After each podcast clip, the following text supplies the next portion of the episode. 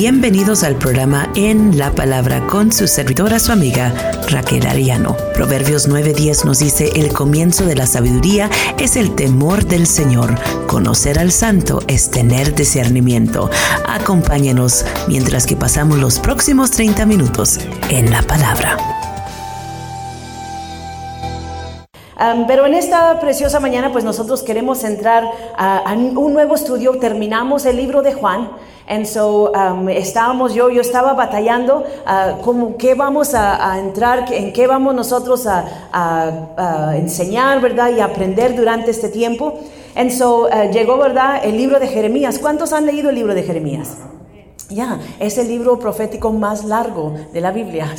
es el libro que vamos a leer durante el verano. ¿Ok? So quiero que nosotros um, tomemos eso en cuenta. Pero antes de que nosotros entremos en esto, yo sé que uh, leer los libros proféticos no es lo mismo que leer los libros uh, de Gospels, ¿verdad? Los Evangelios, uh, esos son más fáciles. y casi siempre yo un día conocí a un hermano y me dijo unas, unas palabras, me dijo, ¿sabes? Es que el Antiguo Testamento como que Vean, es que está muy, muy difícil de entender. A mí lo que me gusta son los libros que escribió Pablo. Dije, ah, qué bueno, ¿verdad? Qué bonito que les gusta. Y le dije, pero sabe que toda la Biblia es inspirada por el Espíritu Santo. El Antiguo Testamento como el Nuevo también. And so no podemos nosotros solamente escoger las partes que nosotros queremos aprender o que queremos enseñar. And so eso fue algo, ¿verdad? Que vino a mí cuando yo estaba orando al Señor, Señor, dame, ¿verdad? Mejor. Y yo llegaba a Jeremías y le decía, no, mejor no, ah, busquemos otro. Y busqué y busqué y busqué y, y con muchos pretextos también, Señor, es que es un libro bien largo, es que es un libro que no es fácil de entender, es que es algo, pero ¿sabes qué? Que vino esa palabra a mí, toda la palabra del Señor es inspirada por Dios. Y no podemos nosotros solamente escoger lo que queremos aprender, tenemos que eh, meternos y como casi inundarnos en la escritura. Y esto causa que nosotros ah, lleguemos a tener una gran apreciación para las escrituras. So, antes de que nosotros entremos, solamente unas cuantas cosas básicas, ¿ok? Yo les he dicho antes que ah, leemos nosotros para comprensión, ¿verdad? So, leemos para comprensión comprender lo que dice el pasaje, es number one, leemos para comprender. Número dos, leemos nosotros para interpretar lo que dice la escritura. Y número tres, leemos para aplicar. A veces nosotros los cristianos somos bien, bien buenos para leer, para aplicar. Y a veces que personas, ¿verdad?, que buscan y dicen, ¿sabes? Que simplemente se abrió la Biblia y allí recibí un versículo y eso es el versículo de mi vida. Well, ten cuidado, y nosotros tenemos que ah, leerlo con entendimiento, con sabiduría, con la dirección del Espíritu Santo. Para esa razón está el Espíritu Santo allí para iluminarnos.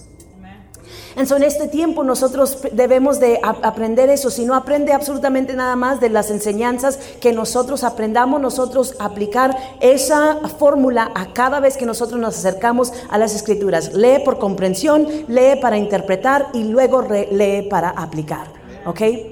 Entonces nosotros tratamos de hacer eso cuando nos acercamos a la escritura. Entonces cuando llegamos a estos libros que son libros más proféticos, a veces que nosotros pensamos, well, um, ¿cómo debemos acercarnos a estos libros? Well, no podemos leer, leer, ¿verdad? Los libros proféticos como normalmente leemos un libro. Se toma paciencia. ¿Sabe por qué? Porque los profetas en este tiempo bíblico, los profetas hablaban de lo que estaba pasando en la cultura histórica, ¿verdad? En la política. Y luego el lugar donde ellos estaban profetizando o donde ellos estaban sirviendo era un mundo que se mira totalmente diferente al nuestro. So tenemos que nosotros entender eso cuando entramos a la escritura. First of all, they were immersed in historical culture. Estaban inmersidos en lo que estaba pasando en la cultura, tal como nosotros. Si ahorita usted daría, ¿verdad?, uh, un cuento de lo que estaba pasando en el año 2023 a alguien, ¿verdad?, que está viviendo en el año 3000, ellos iban a decir, wow, eso sucedió, wow, yo me, yo me recuerdo ahorita, yo pensando, ¿verdad?, eh, en cuando salieron los celulares, mis hijos desde que estaban chiquitos han tenido celulares. Pero cuando yo estaba chica, yo no tenía un celular. Yo no tuve un celular hasta que tenía 20, 22 años, me parece. Y durante ese tiempo, ¿verdad? lo que yo mi primo me vendió mi celular primero y me dijo, vas a ponerte una carcamonía allí, una sticky note, y vas a decir, realmente necesito hacer esta llamada porque en ese entonces te cobraban por minuto. Si yo le comienzo a decir a mis hijos ahorita, es que antes no teníamos minutos sin límite. Antes nosotros nos cobraban minuto por minuto o tenías que hablar bien rápido o tenías que preguntarte, quiero hacer esta llamada, quiero que me cobren los centavos que me van a cobrar para hacer esta llamada, sí o no. Ves que el contexto era diferente. So para ellos me miran y dicen, wow, that's silly. Eso está curioso, ¿verdad? Que no tuvieras uh, que no tuvieras el internet en tu teléfono, que el teléfono simplemente fuera usado para platicar. Qué cosa tan curiosa.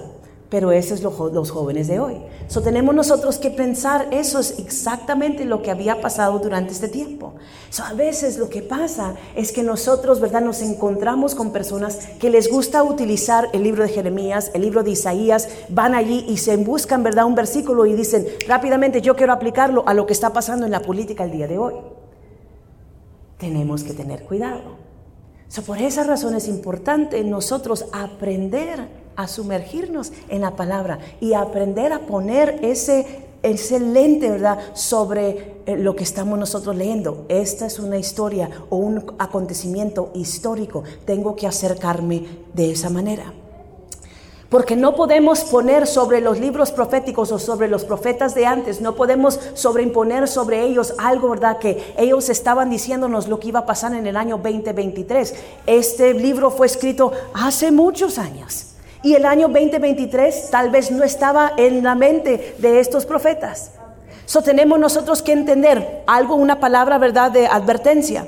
Los uh, eventos futuros que ellos predijeron, ¿verdad?, era el trabajo simplemente de ellos de dar la palabra que Dios les estaba dando a ellos y que estaba imponiendo en su corazón a la audiencia que estaba presente, a ellos no podemos nosotros esperar, ¿verdad?, que ellos estén hablando a nuestra vida en el año 2023. Sin embargo, Dios es un Dios bueno y la palabra del Señor es viva y es eficaz. Y la palabra de Dios es relevante para mí en el año 2023. So, yo tengo que tomar eso con mucho cuidado, ¿ok? Aunque algunas de las profecías van a ser aplicables al día de hoy y aún al día de mañana y aún a 20 años de hoy, pero porque los principios y las palabras de Dios son reales, son efectivas y Dios es el mismo, ayer y hoy por los siglos. Y luego nosotros tenemos sobre todas las cosas que reconocer una cosa, segunda, segunda cosa que tenemos que reconocer, es que si a veces nosotros tenemos, um, it's a little bit of concern, que nosotros aprendamos esto, que los escritores de la palabra del Señor fueron inspirados por el Espíritu Santo y que nosotros no hemos sido inspirados para escribir más a la Biblia, ¿verdad? O eh, agregarle o quitarle a la Biblia. Nosotros simplemente somos leedores iluminados por el Espíritu Santo. So, no es mi trabajo de quitarle a la escritura ni ponerle a la escritura ni escribir más. Y a mí se me hace que Jeremías quiso decir esto y quiso decir lo otro. Ya, eso es lo que quiso decir allí. Ese no es mi trabajo, ese no es el trabajo de usted.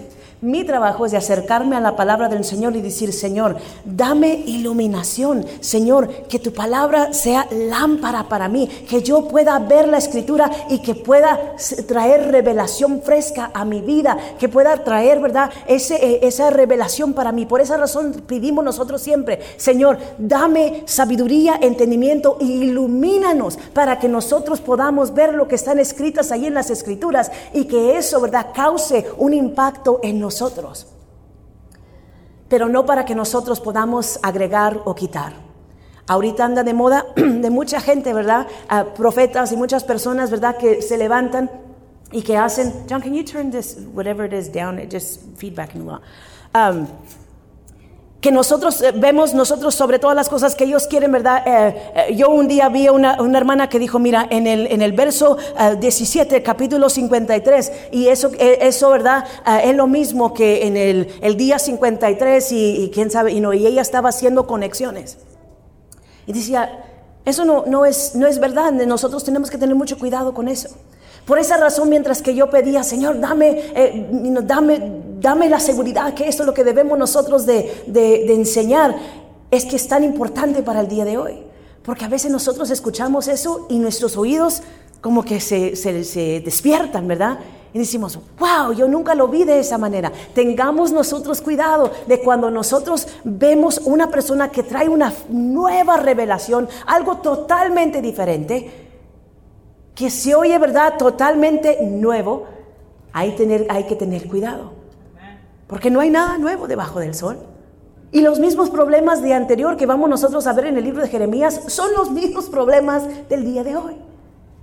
Yo estaba viendo, ¿verdad? un, eh, en la media social hace 30 años, eh, se llamaba eh, la calle Azusa, ¿verdad? Azusa Street Revival. Era un avivamiento que se llevó a cabo en Oklahoma.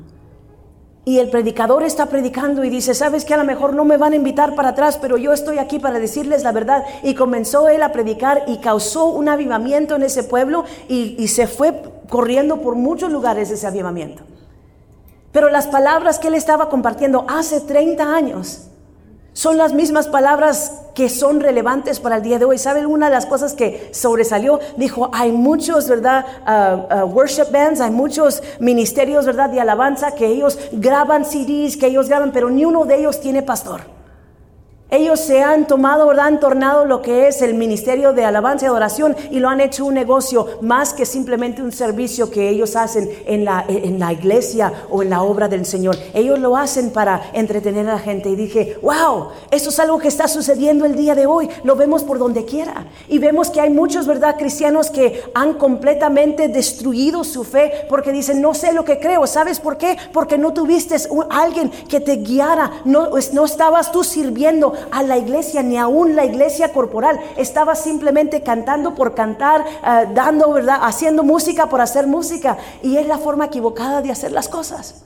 So, nosotros podemos aplicar eso mismo, ¿verdad? Hace 30 años ellos estaban diciendo la misma cosa. So, nosotros podemos llevar eso aún hasta mero atrás y podemos ver lo que estaba pasando en la vida de Jeremías al mero principio cuando se escribió, ¿verdad? Estas palabras, lo que estaba pasando en ese lugar era que la gente estaba tornando su corazón en contra del Señor. Y que algo nuevo venía, solo que nosotros podemos ver sobre todas las cosas. Es que en el libro de Jeremías se colocan las piedras para el camino al Calvario. A través del profeta el Señor reveló primero el ministerio del nuevo pacto. Jeremías anunció a Israel que Dios iba a hacer algo nuevo en este mundo, algo que algo que destranaría los nudos del pecado, destronaría los nudos del pecado y la muerte y nos llevaría de vuelta a nuestro Creador. A través de Jeremías el Señor prometió, perdonaré su iniquidad y nunca más recordaré su pecado. Eso nos dice Jeremías capítulo 31, verso 34. Y fue Jesús quien dio a estas palabras su cumplimiento, sosteniendo la copa en la última cena, dejó clara esta conexión con la cruz. Esta copa es el nuevo pacto en mi sangre que se derramará, que se derramará por ti. Así nos dice Lucas capítulo 22 y verso 20. El libro de Jeremías relata los últimos días de Judá antes la destrucción de Jerusalén y el dolor del exilio babilónico. Es en, en sí misma una imagen de donde nuestros vientos nos separan de la gracia de Dios. En esta cuenta vemos nuestra propia depravación. A través de nuestros pecados pueden deferir de los de nuestros compartes ah, antiguas. Nuestros corazones son igual de propensos a vagar y solo cuando vemos las profundidades de nuestro propio pecado podemos ver la gloria de la cruz por lo que realmente es. So, si nosotros pudiéramos decirte lo que se cuenta, eh, lo, lo que se trata, el libro de Jeremías es que está introduciendo el nuevo pacto, que ahora nosotros podemos disfrutar de ese nuevo pacto. Y qué hermosa conexión se puede hacer. Que él estaba introduciéndolo, Jeremías estaba introduciendo este nuevo pacto. Y que en Lucas Jesús estaba cumpliendo y estaba poniendo en efecto ese pacto al dar su vida en la cruz del Calvario y al que su sangre derramara ahí, porque su sangre era el nuevo pacto, el que iba a ser derramado por nosotros. So se cumplió lo que dice la palabra del Señor, que perdonará su iniquidad y nunca más recordaré su pecado. Por esa razón es tan importante nosotros enamorarnos de la escritura. ¿Ves? Porque la escritura interpreta la escritura. Entonces nosotros vemos esas palabras tan hermosas en el libro de Lucas, pero no nos damos cuenta que tiene una conexión en el libro de Jeremías. Pero al final de cuentas toda la Biblia es una historia de Cristo. Entonces nosotros tenemos que aprender a acercarnos y amar a las escrituras de esa manera. We have to learn to love the scriptures that way, where we understand that at the end of the day, scripture interprets scripture. And at the very end of it all, scripture is connected all together. It's a big story about God. Es una historia muy grande acerca de Dios. You know, este, estos días que nosotros estábamos fuera, fuimos a, Kentucky, y en Kentucky um, tienen la réplica, ¿verdad?, de eh, la arca de Noé.